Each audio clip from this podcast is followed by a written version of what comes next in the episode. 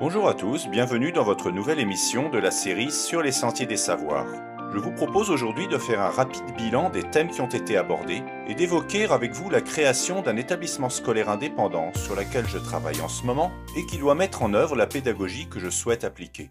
L'interview de Pierre Renaud a montré que le thème de la montagne recoupe le contenu de la plupart des matières du secondaire.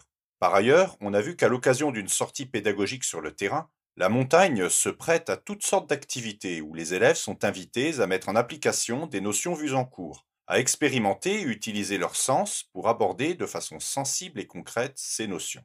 On peut penser que cela favorise l'acquisition et l'assimilation des savoirs, et de plus, on a vu qu'avant et après la sortie, des activités étaient envisageables en cours à titre de préparation ou de bilan de la sortie.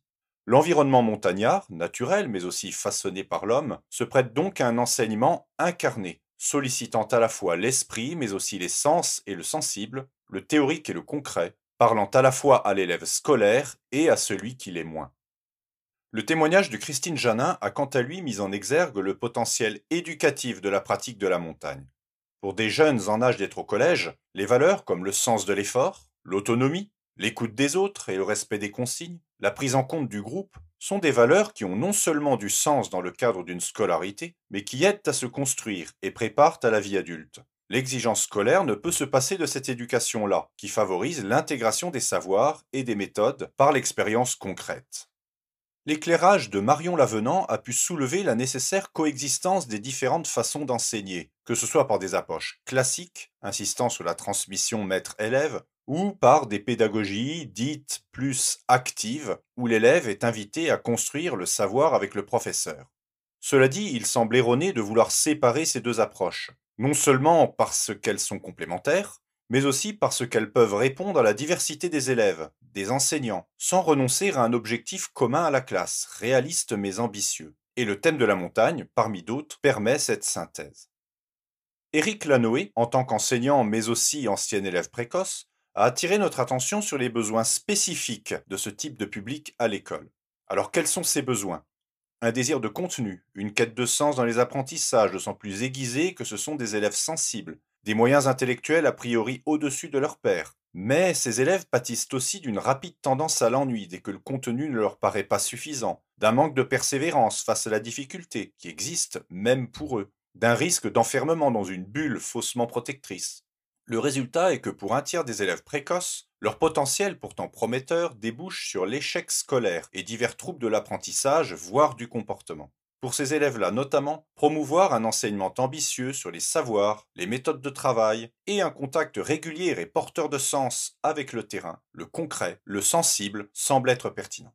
Enfin, ces intervenants ont pu constater, de leur point de vue, non seulement l'intérêt sanitaire de la pratique régulière des activités de pleine nature, mais aussi leur portée éducative et scolaire. À la scolarisation, instruction et éducation comprises, répond une nécessaire initiation à l'environnement. Non pour des raisons de mode ou pour des motifs idéologiques, mais parce qu'une pratique vécue et expérimentée de la nature, ici la montagne, doit s'accompagner d'une réelle ambition sur les savoirs et les méthodes scolaires car l'être humain a un esprit inclus dans un corps, et s'il doit agir et prendre des décisions éclairées, il doit aussi vivre dans un environnement où la nature occupe une place vitale.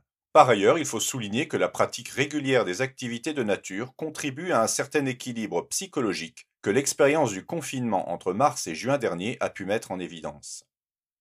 Fort de tous ces principes, je suis donc en train de construire un futur collège indépendant dans la région lyonnaise, qui prévoit de proposer une pédagogie associant justement scolarité et pratique de la montagne par le biais de sorties régulières. Ambitieuse pour les savoirs et diversifiée par les méthodes des futurs enseignants, cette scolarité repose sur le thème et surtout la pratique de l'environnement montagnard pour toutes les raisons qui ont été citées. Laïque et ouvert à tout public, ce futur collège prévoit d'inclure des élèves précoces afin d'étoffer l'offre éducative disponible pour ces jeunes-là. Ce collège, appelé Collège Savermont, Save pour savoir, vert comme transversal, mont comme montagne, doit ouvrir en septembre 2021 avec une première classe de niveau 6e.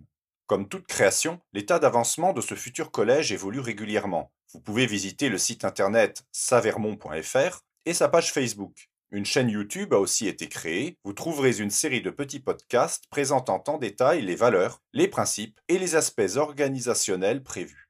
Enfin, si vous souhaitez avoir des nouvelles régulières, vous pouvez vous abonner à la newsletter via le site ou nous écrire.